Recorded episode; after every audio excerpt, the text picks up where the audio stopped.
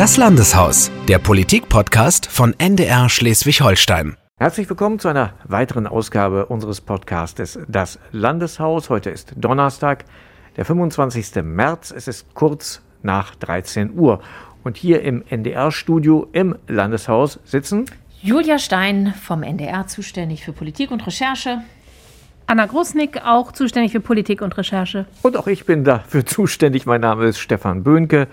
Ja, wir haben wieder eine interessante Woche hinter uns. Die begann gleich spannend mit einer nicht enden wollenden Ministerpräsidentenkonferenz, über die wir sicherlich noch länger reden werden, weil die Beschlüsse so äh, interessant gewesen sind am Ende und überraschend gewesen sind. Äh, Julia, du hattest die schwierige Aufgabe, während der laufenden Berichterstattung äh, immer wieder oder während der laufenden Beratungen immer wieder Bericht zu erstatten und auch viele Fragen zu beantworten, die man gar nicht beantworten kann. Wie, wie geht man da eigentlich vor? Ja, also ich habe dieses Mal gemerkt bei mir, schon bevor es eigentlich losging, dass ich als zunehmend unbefriedigend befinde. Und jetzt nicht, weil man da dann vielleicht um 19.30 Uhr äh, was ähm, erzählen muss und vielleicht noch gar nicht so viel weiß. Ganz im Gegenteil, man weiß ja eigentlich immer schon eine ganze Menge, weil ja sehr freimütig auch aus den runden Papiere nach außen dringen und das ist dann auch äh, kein Hexenwerk, äh, dass die auch bei uns in der Redaktion landen. Schließlich sind sie auch bei so manchen Medien äh, dann auch immer online gestellt. Das heißt, äh, da kann wirklich jeder rankommen an die Beschlussvorlagen. Das heißt, man weiß eigentlich immer eine ganze Menge, aber man äh, weiß natürlich eigentlich wiederum nicht, welche Dynamik das dann nimmt bei der MPK. Und da wir ähm, in der Vergangenheit doch auch gemerkt haben, jede Sitzung ist anders und äh, die Papiere, die wir im Vorfeld dann, die da im Vorfeld im Umlauf sind, ähm, die haben da, die sind mit sehr, sehr, sehr viel Vorsicht zu genießen, weil sie teilweise eben eigentlich auch schon ein Instrument sind, um Politik zu machen, um eine bestimmte Stimmung zu erzeugen.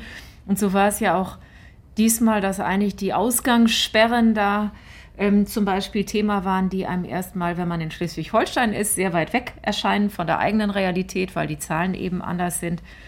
Ähm, und auf der anderen Seite ja Schleswig-Holstein mit seiner klaren Position da reingegangen ist. Ja, und so steht man dann da und ähm, versucht das Beste draus zu machen ähm, und vor allem immer vorsichtig zu sein, weil man weiß, am Ende kann ganz was anderes stehen und so war es ja auch, aber der Abend nahm, nahm kein Ende. Der nahm kein Ende, ja. Wir haben ja schon Ministerpräsidentenkonferenzen während der Corona-Zeit erlebt. Da war die Beschlussvorlage relativ dicht dran am endgültigen Resultat. Diesmal war es ja am Ende ganz anders. Anna, du hast äh, bis zum Schluss hier ausgeharrt und irgendwann um kurz nach 22 Uhr, es gibt WhatsApp-Gruppen, äh, über die wir kommunizieren, da hieß es dann plötzlich, heute gibt es gar keine Stellungnahme vom, vom Ministerpräsidenten und auf die warten wir ja dann immer. Ja, genau. Wir sitzen dann ja hier im Landeshaus und warten darauf, dass sozusagen am Ende uns erklärt wird, was bedeutet so ein Beschluss für Schleswig-Holstein, wie setzt sich das um, was müssen die Menschen hier im Land wirklich dann auch erwarten. Ja, das wurde dann abgesagt, aber irgendwie geht man dann ja trotzdem nicht ins Bett, sondern ich bin dann wach geblieben, man wartet und die Sitzung war ja zu diesem Zeitpunkt auch unterbrochen. Man hörte nur, es gibt mega Ärger um diesen Osterurlaub im eigenen Land. Ich meine, da muss man sich jetzt auch einfach mal überlegen, was war das eigentlich für ein Vorstoß von Schleswig-Holstein? Das klang jetzt ja nach, erstmal nach ganz viel. Es war ein Minimalkonsens. Es war wirklich mit Niedersachsen und Mecklenburg-Vorpommern vereinbart, dass die Menschen, die in dem Bundesland leben, in ihrem eigenen Bundesland in Ferienwohnungen und Apartments kontaktarmen Urlaub und machen sollen. Wohnwagen, aber ohne weitere öffentliche Einrichtungen nutzen und mit dürfen. Ne? Testung. Ne? Genau. So, und ja. das, darüber haben die sich dann fünf Stunden lang in Berlin zerstritten und mit Ekelabscheu und Empörung das alles zurückgewiesen. Also da war ich schon sehr verwundert. Da ging es irgendwann weiter. Dann haben wir erlebt, mitten in der Nacht hieß es dann ganz plötzlich, Ausgangssperre war alles gar kein Thema mehr. Osterurlaub war dann keine Protokollerklärung, eine kleine keine Notiz hinten dran. Ja, und dann hieß es ganz plötzlich, ja, wir machen eine Osterruhe. Da habe ich erstmal gedacht, das ist doch jetzt irgendwie auch alles nicht ernst. Ich weiß nicht, wie es euch gegangen ist. Ich habe das erstmal als nicht real wahrgenommen und dann hat Frau Merkel das dann ja noch nachts verkündet. Es gab keine Stellungnahme vom Land. Also ich habe mich ehrlich gesagt erstmal irgendwann noch schlafen gelegt, weil, weil ich kann jetzt nicht bis nachts um zwei warten. Da kann ich auch nicht berichten. Nein. Für die Frühnachrichten ist es für uns äh, natürlich relevant, aber trotzdem äh, war bei mir irgendwann Schluss. Insofern war es dann, glaube ich, ging es mir wie äh, den meisten dann im Land. Es war irgendwo ein böses Erwachen, ein merkwürdiges Erwachen, weil ich dachte, was ist das denn jetzt? Das ist ja nun ganz, davon war ja nun nie die Rede. Ja. Und es sah für mich auch erst so aus, als sei es eine Antwort auf den Versuch, einen kontaktarmen Osterurlaub ähm, auf den Weg zu bringen, dass dann irgendwann es heißt, nee, Basta, jetzt machen wir hier überhaupt alles zu. Also die ganze Absurdität wurde mir erst wirklich bewusst, auch bei der Pressekonferenz von Daniel Günther, denn am Dienstag, als er wesentliche Fragen gar nicht beantworten konnte, weil es eben noch nicht feststeht, wie geht man denn mit, mit diesem grünen Donnerstag um? Ist das nun ein Feiertag? Dafür braucht es ja ein Feiertagsgesetz, das kann man auch nicht mal so eben anordnen. Selbst eine, eine Kanzlerin kann das nicht einfach anordnen und er verwies dann immer auf eine, eine Vorlage, die von Seiten des Bundes kommen soll, aber äh, die man auch noch nicht kennt, wo man hofft, dass die zeitnah kommt. Absurd auch, das dass absurd. ein Ministerpräsident sich dann dahinstellt und sagen muss, naja, wir wurden davon auch total überrascht. Ja. Diese sogenannte Osterruhe kam da vollkommen wie Kai aus der Kiste. Also ich finde auch, und das wurde ja gestern dann auch im Landtag total deutlich, das ist ja eigentlich auch kein Umgang miteinander. Die Pandemie ist ja jetzt auch nicht seit gestern, sondern seit über einem Jahr. Die Leute wollen wissen, wie das weitergeht und sind ja auch ganz schön kompromissbereit und haben ganz schön lange durchgehalten. Und dann hat man äh, zumindest die Möglichkeit, vielleicht kontaktarmen Urlaub zu ermöglichen oder Außengastronomie zu öffnen, wo Experten zurzeit sagen, trotz ansteigender Zahlen, das sei vertretbar. Alles vom Tisch gewischt, stattdessen so eine fünf Tage Pseudo- ja, Lockdown-Wellenbrecher. Die, die eben eigentlich keine Welle bricht, weil so viel hat man epidemiologisch nun auch schon, glaube ich, äh, gelernt, auch wenn man nichts davon studiert hat, ähm, dass das jetzt eine Welle allenfalls irgendwie abbremst. Also ich hatte am das, Dienstagmorgen ja. einen Routinearzttermin und meine Ärztin sagte gleich, was sollen denn fünf Tage bringen? Also wenn muss man das 14 Tage machen, dann kann man da tatsächlich äh, was erreichen in der Pandemie. Aber fünf Tage, äh, das ist äh, nicht mal dafür geeignet, eine richtige Delle irgendwie zu produzieren in der, in der Infektionsrate. Also diese Ministerpräsidentenkonferenz, das sagen ja viele, könnte eine Art Zäsur sein. Wir haben ja hier heute hier auch schon häufiger zusammengesessen und diese Ministerpräsidentenrunden kritisiert. Ich finde, diesmal ist auch äh, eine Grenze überschritten worden. Einmal, dass äh, Frau Merkel und, und die Runde in Berlin, die da zusammensaß, es überzogen hat mit dieser Nachtsitzung, um, um Leute auch irgendwie müde und mürbe zu machen. Das kennt sie natürlich aus Brüssel und aus anderen Krisenkonsultationen, äh, die sie macht.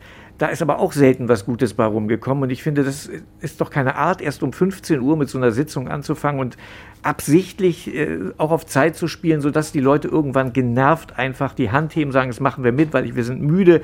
Christopher Vogt hat das gestern äh, im Landtag gesagt, Christopher Vogt, der Fraktionsvorsitzende der FDP, dass Schlafmangel nicht gerade die Schwarmintelligenz fördert. Und das ist ja eine richtige Feststellung, die er da getroffen hat. Und das ja. haben wir wirklich hautnah erlebt. Und was mich wirklich erschüttert, ist, wie schlecht vorbereitet offenbar diese Sitzungen auch tatsächlich sind. Daniel Günther hat das gestern auch in seiner Rede gesagt, dass es schon häufiger die Situation gegeben hat, dass man Beschlüsse nicht bis zum Ende durchgeprüft hat, ob sie auch tatsächlich umsetzbar sind. Und ich meine, die entscheiden dort seit einem Jahr über die Einschränkung unserer Grundrechte und tapseln da völlig unvorbereitet rein und überlassen einiges auch dem Zufall. Das kann doch nicht wahr sein. Das können wir uns doch auch wirklich als Bürger nicht mehr länger gefallen lassen. Ich finde, du hast es gerade deutlich gemacht. Das wurde wirklich überdreht an dieser Stelle und ich fand, das spürte man gestern auch an der Stimmung hier im Landtag. Total. Denn die Abgeordneten waren alle angeschossen. Die haben gestern Morgen nach dieser Entscheidung wirklich äh, ohne Ende E-Mails bekommen. Also die wurden ja auch bombardiert mit Kritik. Die Leute wussten nicht, auch aus der Logistikbranche, wie kriegen wir Leben Lebensmittel von A nach B, wie soll das alles funktionieren? Es drohten Supermärkte dann ganz plötzlich ganz äh, leer zu stehen, was die Lebensmittel angeht und so weiter. Also es war offensichtlich überhaupt nicht durchdacht. Es kam dann ja auch die Notbremse. Mhm. Und ich finde, die Grundfrage bleibt, wie kann das eigentlich passieren? Das ist auch noch irgendwie nicht so richtig erklärt. Und vor allem, wie kann es verhindert werden? Ähm, ich glaube, was ja rätselhaft bleibt äh, ähm, nach dieser Nachtsitzung, auch nach der Rücknahme, ist, wie werden denn eigentlich in diesen Gremien Entscheidungen gefällt? Ja? Also das ähm, kann ich mir gar nicht richtig vorstellen. Das sind erwachsene Menschen, ähm, jeder Ministerpräsident oder eben Kanzlerin. Ähm, und wie werden in diesem Gremium eigentlich Entscheidungen gefällt? Das ist die politische Dafür Elite kann es eigentlich, gibt es offenbar kein Prozedere. Und ich weiß, irgendwann saßen wir in dieser Runde und das gesagt, der Showdown geht dir auf die Nerven. Ja. Ich habe es noch, noch verteidigt. Ich hatte eine gewisse Langmut in dieser gesamten äh, Pandemie und ein hohes Maß an Toleranz und Verständnis dafür, dass es für ähm, Politik auch eine schwierige Situation ist. äh, die richtigen Entscheidungen zu treffen, wenn man so sehr von der Wissenschaft abhängt, wenn man so sehr im Prinzip ja irgendwo am offenen Herzen operiert, weil man ähm, ein Phänomen hat, eine Epidemie hat, die eben nicht äh, durcherforscht ist, auch wenn es solchen Pläne gibt im Land. Ähm, aber ähm, jetzt bin ich auch, äh, also als ich, als ich nach der MPK morgens aufwachte, dachte ich auch, nee, jetzt kriege ich als Bürgerin kriege ich jetzt auch langsam Angst. Das hast du denselben was, Erregungszustand wie ich vor vier Wochen. Regiert wird und dringend muss geklärt werden, wie eine MPK denn zu Entscheidungen kommt. Denn jetzt haben wir das Schauspiel, ich weiß nicht, seit Monaten und jedes Mal wieder stehen wir da und da kommen wir zum Anfang unseres Gesprächs äh, von 14 Uhr an und bis in die Nacht. Und jedes Mal wissen wir ja, es dauert wieder lange. Am Anfang war, war mal, ging das noch so in drei Stunden, vier Stunden, dann dauerte das halt mal ein bisschen länger. Das Ganze ist, hat sich total in die falsche Richtung entwickelt. Total. Es sind völlig ausufernde Sitzungen geworden, selbst wenn man jetzt ja inzwischen einen Stufenplan bzw. Regelungen auch hat, äh, wie man dann lockert. Es ist mir schleierhaft, warum einem trotzdem nichts anderes einfällt, als öffnen, schließen, öffnen, schließen und dann kann man sich noch nicht mal einigen. Vor allem, wir haben ein Parlament der Länder, nennt sich Bundesrat. Warum findet da denn nicht zum Beispiel so eine Debatte statt? Die kann man da ja auch öffentlich führen, transparent führen. Dann hat man dann auch für jeden nachvollziehbar äh, eine Entscheidung getroffen, der Bürger kann sehen, wie kommen die zu diesen Beschlüssen, wie kommen die zu den Vermutungen, dass man so und so viel Quadratmeter in einem Einzelhandelsgeschäft braucht, um sich nicht anzustecken. Das sind ja alles Zahlen, die irgendwie aus der Luft gegriffen sind. Ab äh, 800 Quadratmeter brauchst du plötzlich 20 äh, Quadratmeter um dich rum, mehr Luft, damit du dich nicht ansteckst. In kleinen Läden brauchst du nur 10 Quadratmeter. Die Logik erschließt sich ja nicht, vielleicht ja, wenn sowas mal transparent diskutiert wird. Warum verlagert man diese ganze MPK-Debatte nicht in den Bundesrat? Das ist ein Parlament. Ja, und was passiert auch zwischen diesen beiden Sitzungen? Also, oder, ja. also mich, wir haben am 3. März eine Sitzung gehabt, da vom Bund, äh, von der MPK. Da wurde wirklich gesagt, der Lockdown muss verlängert werden. Es wurde wieder die Salami ein bisschen weiter weggehängt, den Leuten nochmal erzählt, ihr müsst jetzt nochmal tapfer sein und Kontakte reduzieren und so weiter. Das trägt die Gesellschaft, finde ich, mit einer großen Ruhe mit. Aber was ich irgendwie erstaunlich fand, in den Wochen dazwischen habe ich wenig wahrgenommen. Wenig konstruktive Vorschläge von Herrn Söder, wenig Konstruktives von Frau Merkel, die auch die Osterruhe bis dato nicht aufs Tableau gehoben hat.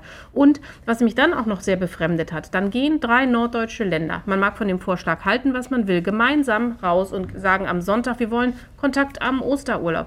Und darüber zerstreitet man sich dann am Tag darauf, 24 Stunden später, dass man fünf Stunden nicht miteinander spricht.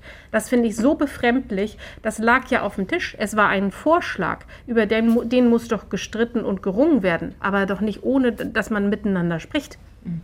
Ich könnte mir eigentlich vorstellen, dass es eine gute, ähm, eine gute Medizin wäre, eine gute Übung wäre, äh, wenn diese MPKs künftig öffentlich stattfinden. Ja.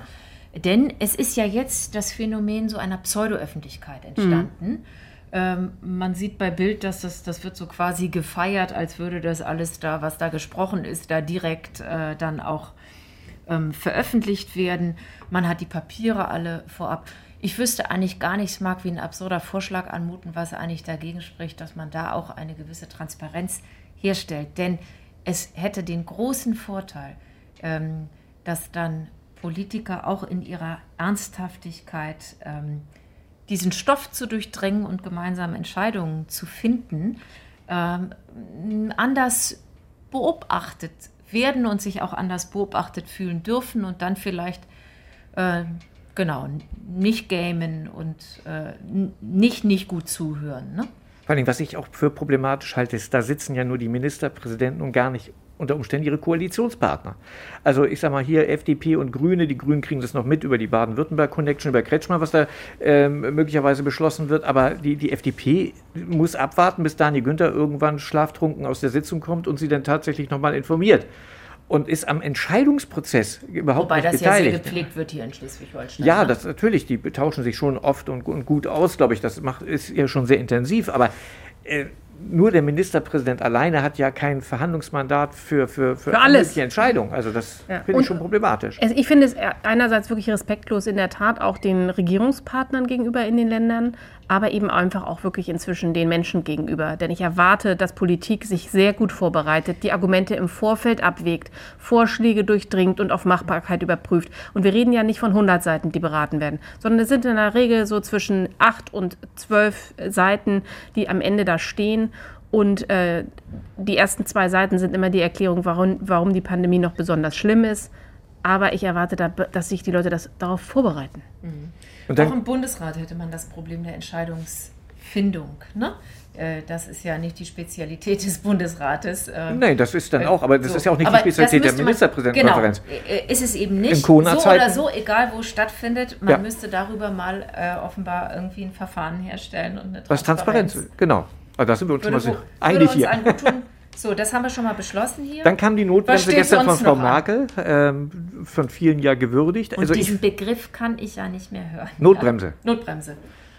Naja, sie zog sie ja gestern mit ihrer Entschuldigung auf Nö. jeden Fall. Für ja. mich ein Zeichen, dass Demokratie Gott sei Dank in diesen Zeiten noch funktioniert, weil die Kritik so groß war von Wirtschaft, von Verbänden, von äh, aber einfachen Abgeordneten, von Bürgern.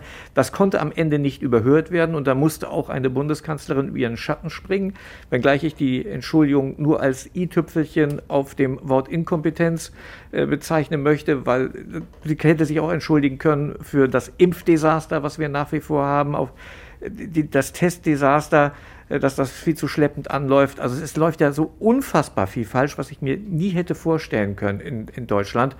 Da ist diese Entschuldigung auch nicht überzubewerten. Aber Na, wichtig, wichtiger als die Entschuldigung fand ich aber eigentlich, dass sie an der Stelle nicht die Notbremse gezogen hat, aber trotzdem diese Osterruhe, die so umstritten damit, war, ja. dass mhm. sie die wirklich auch gekippt hat. Ja. Und äh, da finde ich, gehört auch schon eine Menge Mut dazu, sich dann wirklich hinzustellen, zu sagen, das war absolut Mist. So nicht richtig. Wobei im Kern geht es dann nur um den unauflösbaren grünen Donnerstag, der dann da irgendwo, genau. also faktisch äh, große Osterruhe gekippt. Ich meine, alles bleibt wie es ist, nur äh, man erfindet nicht noch den zusätzlichen Feiertag. Ne? Ja, und Kar-Samstag auch, ne? Also da ja, ist es für die Logistik ja auch, und allem. Der war ja auch halbherzig, ne? Der ja. hat ja noch mehr Fragen aufgeworfen eigentlich. Ähm, und die Entschuldigung selber, da habe ich äh, eigentlich nur äh, gedacht, als ich sie das erste Mal dann gehört habe, ähm, dadurch, dass sie sagt, ich äh, trage dafür allein die Verantwortung, äh, sagt sie nochmal, dass die Ministerpräsidenten im Prinzip bedeutungslos sind. Ne? Na, sie hat es tricky gemacht. Ne? Sie hat gesagt, sie trage dafür die Verantwortung qua Amt. Ne? Und das ist dann auch, finde ich, so ein trickiger Schachzug. Ne? Also dann ist es sozusagen, weil sie eben Bundeskanzlerin ist, übernimmt sie an dieser Stelle die Verantwortung. Sie muss sie also eigentlich nicht übernehmen, denn sie hat sie. Ne? Aber gut. Wobei Ministerpräsident Günther ihr ja auch gleich äh, beisprang und sagte, sie ist nicht allein verantwortlich. Ja, er sagte aber auch, wir haben auch Verantwortung. Ne? Ja. Also er sagte eben, eben, was dann andere auch sagten, natürlich tragen wir dafür auch mit die Verantwortung, weil eigentlich hat sie gesagt, äh, dass die im Prinzip da nicht, ist ja auch egal. Man, aber man, du hast einen bemerkenswerten O-Ton noch eingefangen von Daniel Günther, was die Fehler im Corona, in Corona-Zeiten angeht, die Fehlerquote in der Politik. Hören wir mal rein. Wir alle, äh, die wir im Moment äh, diese Pandemie auch politisch äh, in Verantwortung auch mitbekämpfen wollen, machen fortlaufend Fehler. Davon ist niemand frei. Ich bin davon auch überhaupt nicht frei, wie man auch an diesen Tagen gesehen hat. Ja, und wenn ich mir den O-Ton anhöre, muss ich sagen, Mut macht das ja nicht wirklich, wenn man sagt, man macht einen Fehler nach dem anderen. Aber ich denke mir ja immer, Selbsterkenntnis ist ja der erste Schritt zur Besserung. Ja, und ich glaube, die brauchen wir nach der Pandemie auf jeden Fall. Also ich denke mal, wenn irgendwann diese Pandemie zu Ende ist, muss das alles einmal aufgearbeitet werden, entweder durch einen Untersuchungsausschuss oder irgendein Gremium. Und da müsste eigentlich gleich so ein, ein Verfassungsgremium daneben gestellt werden, um zu gucken, sind diese Strukturen, die wir jetzt die letzten 60 Jahre in Deutschland hatten, sind die eigentlich noch äh, auf dem richtigen Weg oder müsste das ein oder andere angepasst werden? dass wir uns ein bisschen moderner aufstellen, dass wir zu schnelleren Entscheidungswegen kommen. Sind wir wirklich gut gerüstet auch für Krisen? Das sind wir, glaube ich, einfach in diesen jetzigen ja. Strukturen nicht mehr. Das betrifft bis hin zur EU-Ebene, mhm. denke ich. Muss vieles hinterfragt werden danach. Ja, wobei ich dann äh, doch dafür wäre, die Notbremse zu ziehen. Ähm, und ähm, bevor wir jetzt den Untersuchungsausschuss ähm, danach planen, der ja dann auch sehr von der politischen Interessenlage abhängt, auch was äh, seine äh, sein, sein, sein Drang angeht, äh, Dinge zutage zu fördern, äh, wäre mir wohler, es würde jetzt geguckt, wie man Entscheidungen fällt. Äh, ich glaube, jeder verzeiht der Politik und das hat man auch an diesen vielen O-Tönen gemerkt, die bei uns im NDR, im Hörfunk, im Fernsehen online gelaufen sind. Das waren ja äh, O-Töne von Bürgerinnen und Bürgern und sie sind alle gut informiert, ja. Sie sind alle sehr gut informiert. Es ist toll, die kriegen alle mit, die Menschen, was da läuft. Sie interessieren sich dafür. Ähm, ich glaube, da kann man jeden auf der Straße fragen. Also muss ja keiner denken, dass die äh, Leute das sowieso nicht kapieren, ganz im Gegenteil. Und ähm, dass die Politik, jeder hat Verständnis dafür, dass die, dass die Fehler machen oder auch äh, dafür, dass die nicht alles beantworten können. Aber keiner hat Verständnis dafür, wenn nachts solche Entscheidungen fällen. Keiner hat Verständnis dafür, wenn die Energie jetzt nicht ins Impfen, ins Testen und so weiter äh, fließt. Und das müsste jetzt vorgelegt werden, bevor wir die Zeit danach planen. Alle sind gut informiert, sagtest du. Ich glaube, die Bevölkerung ist so politisiert auch wie noch nie oder wie seit Ewigkeiten nicht mehr. Und das äh, ist eine Herausforderung auch für Politik. Sie muss mehr erklären. Wenn das Land gut funktioniert, dann nimmt man eine Regierung eigentlich und Politik wenig wahr. Aber jetzt sind wir alle in direkter Abhängigkeit auch von den politischen Entscheidungsträgern und verlangen einfach, weil wir eben alle gut im Thema drin sind, auch, dass die ihre Politik transparent machen und besser erklären. Obwohl auch das ja gestern im Landtag nochmal eine ganz interessante Diskussion war. Ähm, Daniel Günther hat ja genau gesagt, ja, ich äh, mache Vorschläge, ich mache diese transparent und gehe mit einem Vorhaben der Jamaika-Koalition in solche Ministerpräsidentenkonferenzen. Und genau an der Stelle argumentierte dann Ralf Stegner, ja, sie erwecken damit falsche Hoffnungen, sie sind hier nicht äh, der Pastor der Nation, sondern ihre Aufgabe wäre es eigentlich eher zu verhandeln, dass das dann auch umgesetzt wird. Das fand ich auch nochmal einen interessanten Aspekt. Ja, ist aber eine Frage. Ist es eine Haltung, mit der man da reingeht oder äh, weckt man nicht tatsächlich auf falsche Versprechungen? Wir haben es ja ein paar Mal gehört, da sind Lockerungen in Aussicht gestellt worden für Außengastronomie und so. Diese, und diese Hoffnungen sind nicht erfüllt worden. Also ich habe am vergangenen Wochenende in Niendorf an der Ostsee schon die, die Zimmermädchen in den, in den äh, Hotelzimmern gesehen, die mhm. gereinigt haben und, und äh, vorbereitet haben, wirklich für, für das Ostergeschäft, die die Deko, die Osterdeko äh, aufgebaut haben. Da sind schon ja Erwartungen ge geweckt worden äh, durch Politik und auch durch Daniel Günther, die am Ende nicht zu halten sind. Ich kann es nachvollziehen, weil man kann es nicht im Alleingang machen, aber äh, ist die Frage, geht, geht man mit einer Haltung rein oder mit einem Versprechen? Ich finde, da ist immer noch ein Unterschied. Also es ist nicht nur eine Haltung gewesen aus meiner Sicht. Ich ähm, finde das eine ganz schwierige Frage. In der Tat muss das formuliert werden und vor allem auch öffentlich formuliert werden, damit der Anspruch irgendwie klar ist.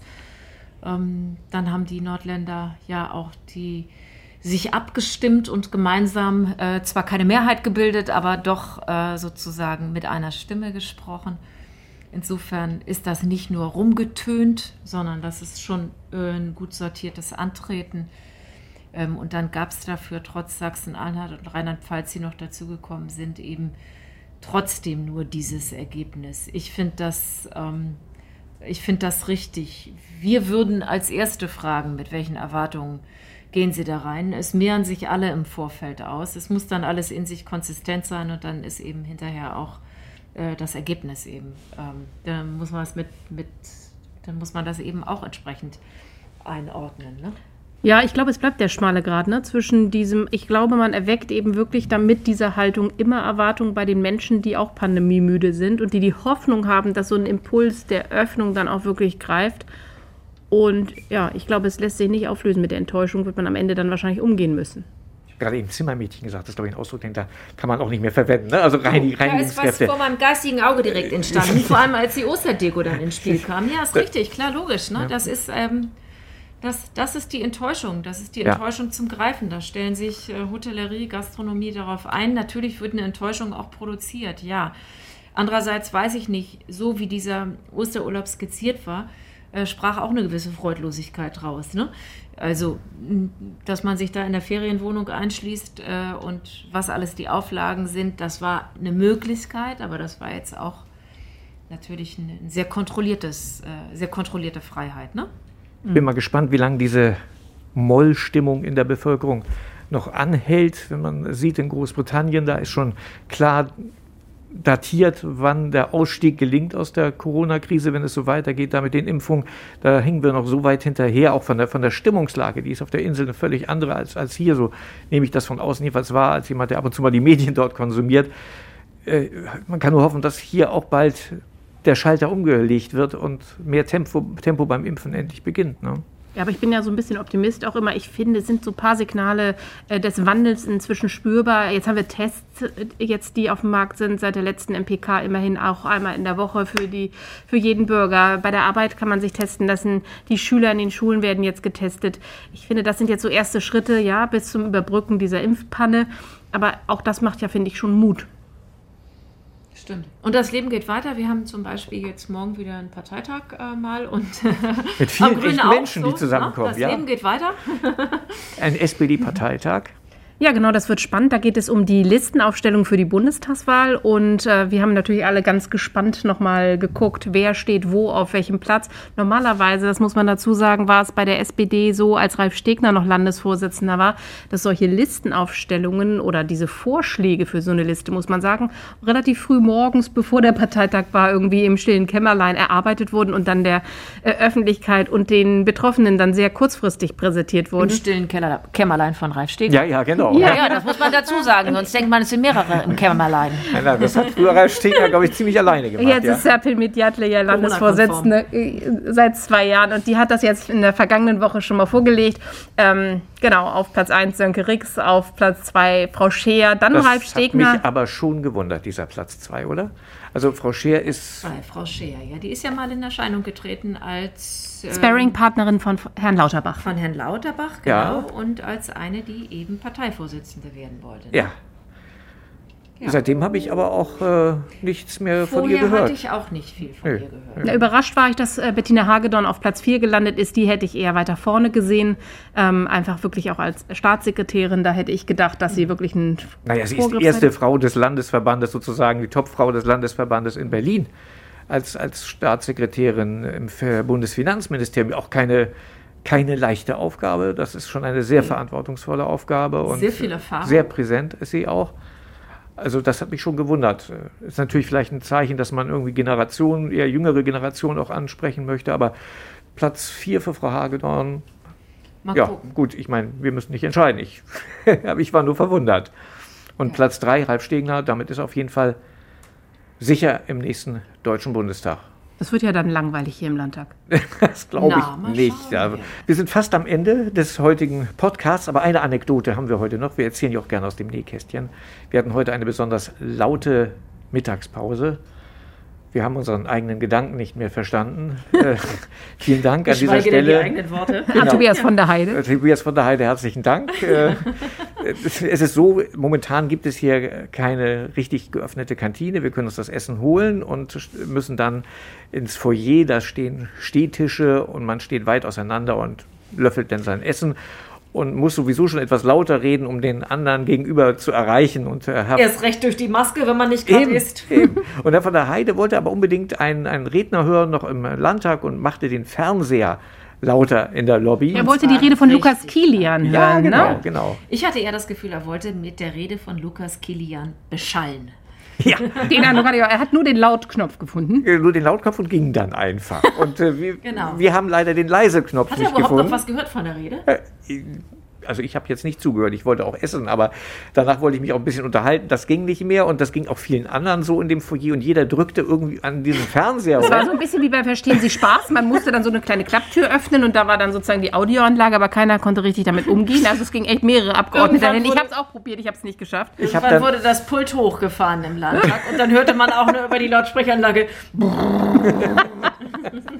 ich habe dann irgendwann in Verzweiflung Tobias von der Heide angesimst und habe gesagt, äh, Sie müssen wieder herkommen und den Fernseher, Sie haben ihn schließlich laut gestellt, den müssen Sie wieder, wieder leise stellen.